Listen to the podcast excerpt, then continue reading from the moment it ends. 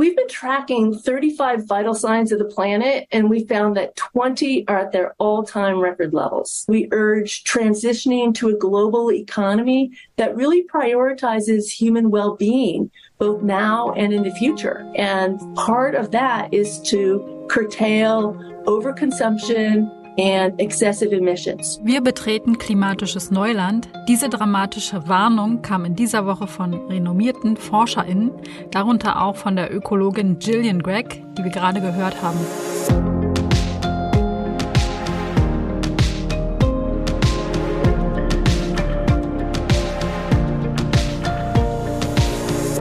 Hallo und herzlich willkommen zum Klima-Update dem Nachrichtenpodcast von Klimareporter in Zusammenarbeit mit der Taz. Mein Name ist Sandra Kirchner und ich spreche heute mit Katharina Schipkowski von der Taz. Hallo. Hi.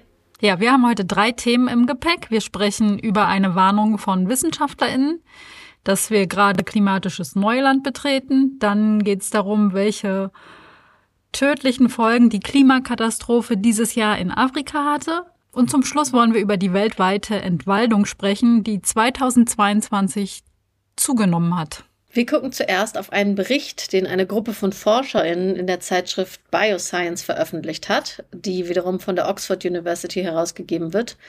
Datenanalystinnen, Klimafolgenforscherinnen und Ökologinnen warnen darin, dass wir mit den klimatischen Veränderungen gerade völlig unbekanntes Terrain betreten. Wörtlich schreiben sie, wir betreten klimatisches Neuland. Und ich finde diese Formulierung ganz treffend, gerade weil man bei diesen Appellen, Berichten oder Warnungen von Klimaforschenden ja ganz häufig das Gefühl hat, es ist immer das Gleiche. Dauernd werden Temperaturrekorde gebrochen, Jahrhundertfluten gemessen oder andere katastrophale Superlative bemüht alles steigt, die Treibhausgasemissionen steigen, die Temperaturen steigen, sodass man halt leicht das Gefühl hat, das ist alles nichts Neues. Dabei stimmt das ja gar nicht, denn es ist eben nicht immer das Gleiche, weil beim Klima hat ja jedes Zehntel Grad Erhitzung Kettenreaktionen zur Folge, von denen wir oft überhaupt nicht wissen, wohin sie führen. Von daher ist es richtig und wichtig zu betonen, dass wir uns da in unabschätzbare Risiken begeben und uns Bedingungen aussetzen, die die Menschheit so noch nie erlebt hat. Genau, und diese Bedingungen, da wollen wir uns mal ein paar angucken. Äh, die ForscherInnen zeigen nämlich an mehreren Beispielen, wie heiß es auf der Erde geworden ist. Bis zum Jahr 2000 lagen die globalen Tagesmitteltemperaturen nie 1,5 Grad über dem vorindustriellen Niveau und nach 2000 wurde dieser Wert auch nur gelegentlich überschritten, aber in diesem Jahr gab es bis Mitte September schon 38 Tage mit globalen Durchschnittstemperaturen über 1,5 Grad, so viel Tage wie eben in noch keinem anderen Jahr. Ja, und diese massive Erwärmung, die macht sich natürlich auch weltweit bemerkbar. Und ich finde, es lohnt sich auch für Laien da mal einen Blick in dieses Paper zu werfen. Da sieht man ganz viele verschiedene Diagramme zu verschiedenen Parametern. Und die zeigen Werte der letzten 30 Jahre. Und im Vergleich wird dann das aktuelle Jahr 2023 in Rot dargestellt. Und man sieht dann einfach, dass die diesjährigen Werte deutlich vom langjährigen Durchschnitt abweichen. Zum Beispiel schrumpfte das antarktische Meereis in diesem Jahr massiv zusammen im Juli diesen Jahres hatte das Eis nur eine Ausdehnung von 2,67 Millionen Quadratkilometer. Das ist viel weniger als sonst üblich. Und zu dieser Jahreszeit herrscht ja auch eigentlich Winter auf der Südhalbkugel und das Eis müsste mehr werden. Das passiert aber nicht. Ja, und ein anderes Beispiel, das die ForscherInnen nennen, sind die Waldbrände in Kanada. Es ist schon normal, dass es Brände in Kanada gibt. Aber in diesem Jahr ist die abgebrannte Fläche so riesig, dass die ForscherInnen sogar vermuten, dass die Wälder quasi in einem neuen Zustand, ähm, sie sprechen von einem neuen Feuerregime, gekippt sind. Ja, und für all diese verschiedenen Extreme, die die Forscher identifizieren, ist natürlich die Hauptursache die vom Menschen angetriebene Erderwärmung. Die ForscherInnen wollen den Bericht explizit auch als Warnung an PolitikerInnen und an die Öffentlichkeit richten. Was sie so besorgt, ist auch die Kombination aus einerseits diesen Temperaturrekorden und den anderen Klimafolgenkatastrophen und andererseits sagen sie eben, dem stehen gegenüber nur minimale Fortschritte bei den menschlichen Anstrengungen, den Klimawandel zu begrenzen. Auch deshalb dürfen die Wissenschaftlerinnen diesen Bericht jetzt so gut einen Monat vor der Klimakonferenz in Dubai veröffentlicht haben. Ja, wir kommen zu unserem zweiten Thema. Wir gucken nach Afrika. Dort sind in diesem Jahr bislang mindestens 15.700 Menschen infolge von Extremwetterereignissen zu Tode gekommen. Und 34 Millionen weitere Menschen sind von den Folgen der Extremwetter betroffen. Das Nachrichtenportal Carbon Brief hat die tödlichen Folgen von extremer Hitze, Dürre, Fluten, Bränden und Wirbelstürmen auf dem Kontinent untersucht also alles Ereignisse, die durch die Klimakrise sehr viel wahrscheinlicher werden, also häufiger auftreten und dann auch oft in stärkerer Intensität. Das tödlichste Ereignis dieses Jahr in den afrikanischen Ländern war definitiv die Flut in Libyen. Bei der sind im September 11.300 Menschen gestorben und Zehntausende weitere haben ihre Heimat und Existenzgrundlage verloren und mussten fliehen. Über die Flut wurde ja auch viel berichtet in den Nachrichten, auch hierzulande. Aber über viele andere klimabedingte Katastrophen in Afrika wird eben auch gar nicht oder kaum berichtet. Das stellt jedenfalls Carbon Brief in der Untersuchung ebenfalls fest. Ja, und neben der Flut in Libyen gab es in diesem Jahr auch noch weitere verheerende Flutungen. In der Demokratischen Republik Kongo und in Ruanda sind im Mai mindestens 3000 Menschen in den Fluten gestorben. Wie da genau die Klimafaktoren reingespielt haben, konnten die WissenschaftlerInnen und JournalistInnen allerdings nicht herausfinden, weil es eben nicht genug Wetterstationen gab, die die Klimadaten hätten liefern können. Das ist äh, auf jeden Fall ein grundsätzliches Problem in vielen afrikanischen Ländern. Der Kontinent hat die geringste Dichte an Wetterstationen, obwohl die Klimafolgen dort ja besonders stark spür- und auch messbar sind. Zumindestens, wenn man ja die Daten sammeln könnte. Und diese natürlich auch elementar für den Katastrophenschutz, diese Daten verfügbar zu haben. Deutlicher lässt sich das bei äh, Wirbelstürmen wie etwa dem Zyklon Freddy ablesen, der ähm, im Februar diesen Jahres über mehrere Länder im Südosten Afrikas gewütet hat. Freddy war der am längsten andauernde und am weitesten gereiste tropische Wirbelsturm, der jemals aufgezeichnet wurde. So haben ihn die Meteorologen später bezeichnet. Der Zyklon war über mehrere Wochen aus Australien über den Indischen Ozean herübergezogen, hat 8000 Kilometer zurückgelegt und ist dann gleich zweimal über Madagaskar und Mosambik gezogen und hat vor allem das sehr arme Land Malawi stark verwüstet und 440 Menschen das Leben gekostet. In Mosambik starben 50 Menschen, weil es dort eben auch funktionierende Frühwarnsysteme gab. Aber auch Mauritius, Simbabwe und die französische Insel Réunion waren betroffen. Insgesamt starben 860 Menschen. Hier vielleicht noch mal kurz zur Frage, ist die Klimakatastrophe hier wirklich ein Faktor gewesen oder woran lässt sich das erkennen? Denn Zyklone gibt es ja schon sehr lange, auch bevor die Erderhitzung so dramatisch wurde. Aber es ist inzwischen auch sehr gut belegt, dass die tropischen Wirbelstürme aufgrund der steigenden Meerestemperaturen immer häufiger und heftiger werden. Die Wetterzyklen La Nina und El Nino haben auch damit zu tun. Bei denen geht es ja um Meeres- und Luftströmungen. Wir haben das hier im Podcast schon häufiger erklärt. Und in der ersten Hälfte dieses Jahres waren wir eben noch in, im La Nina-Zyklus. Also das bedeutet unter anderem, dass Zyklone auf der Südhalbkugel stärker westwärts oder südwestwärts wandern. Gleichzeitig trocknet La Nina regelmäßig den Norden Ostafrikas aus. Carbon Brief führt in der Analyse auch extreme Dürren in Nordafrika an, also in Äthiopien, Somalia, Djibouti und Kenia, aber auch in West- und Subsahara-Afrika, zum Beispiel in Mauretanien und Niger.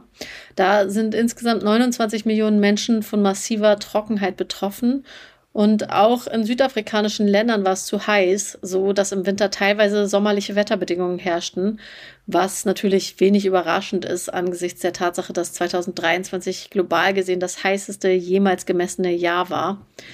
Ja, das zumindest prognostizieren Wissenschaftlerinnen seit einigen Wochen, obwohl das Jahr ja noch gar nicht zu Ende ist. Ja, abschließend ähm, kann man zu dem Thema zusammenfassen, dass Afrika sehr stark unter Klimafolgen leidet, obwohl es selbst nur für zwei bis drei Prozent der globalen Treibhausgasemissionen verantwortlich ist. Und die Todeszahlen in diesem Jahr sind im Vergleich zu 2022 ähm, schon auch ein echter Sprung. Äh, letztes Jahr sind 4000 Menschen infolge von Extremwetterereignissen in Afrika gestorben. Ja, und in diesem Jahr waren es halt eben 15.700, wobei die meisten eben in der Flut in Libyen gestorben sind. Und auch bei den Personen, die von Extremwetterfolgen betroffen sind und zum Beispiel fliehen mussten oder Einbußen hinnehmen, ist der Sprung von 19 Millionen auf 34 Millionen Betroffene doch ganz hoch. Ja, insgesamt liegt Afrika damit im globalen Trend, sagen WissenschaftlerInnen.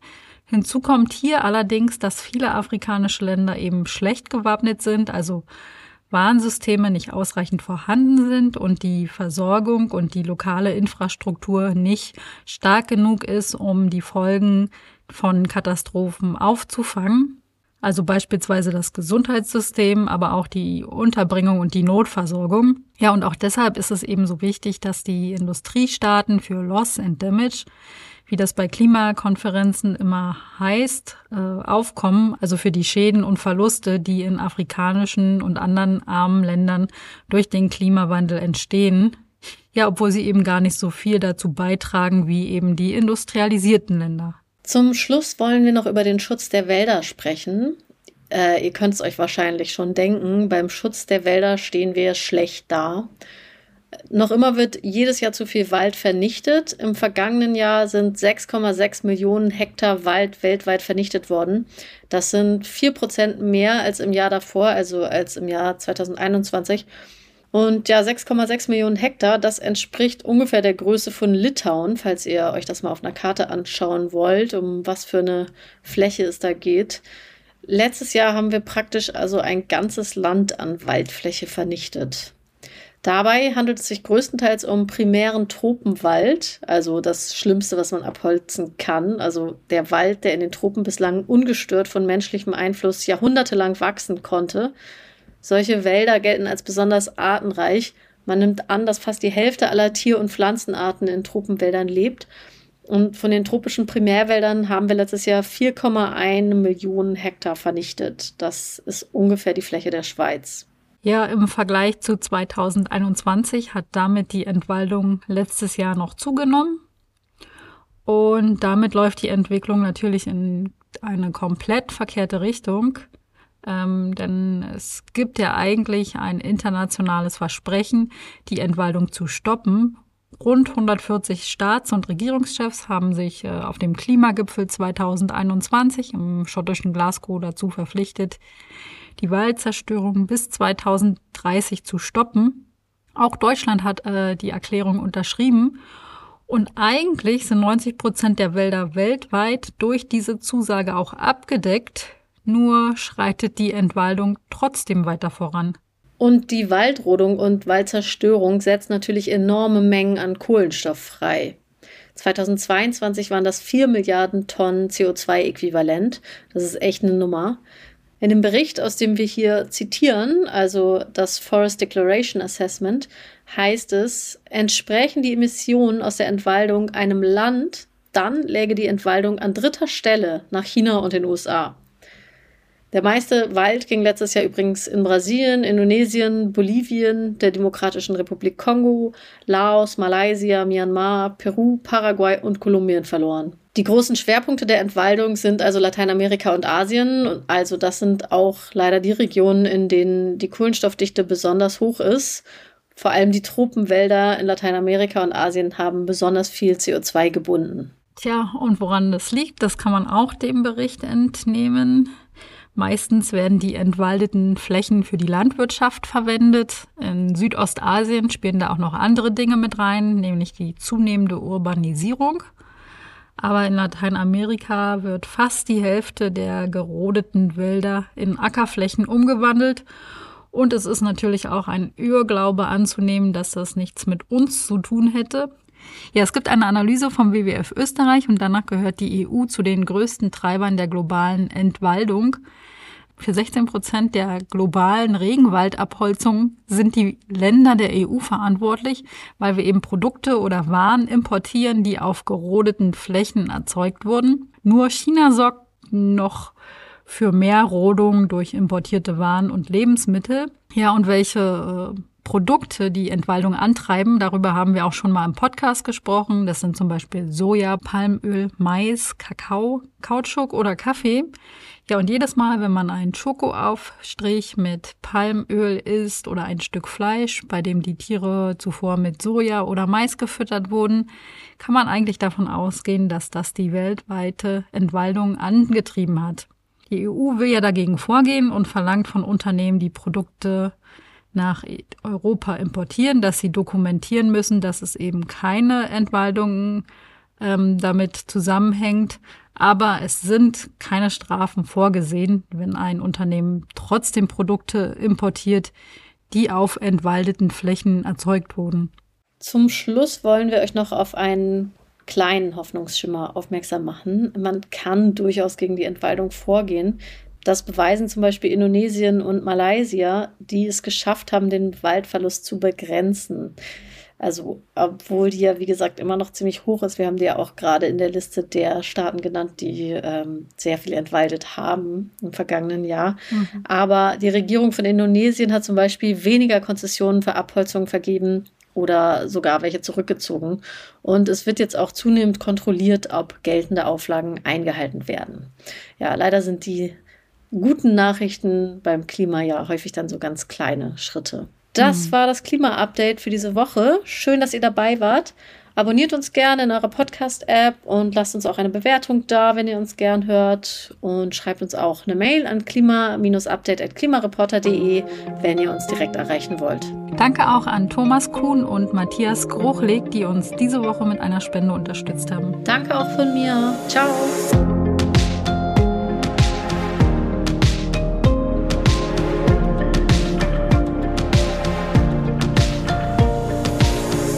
Das Klima-Update ist ein Projekt des Klimawissen e.V. in Kooperation mit der Taz und der Taz Panther Stiftung. Es wird im Wechsel moderiert von Verena Kern, Sandra Kirchner, Katharina Schipkowski und Susanne Schwarz. Unser Produzent ist Christian Eichler.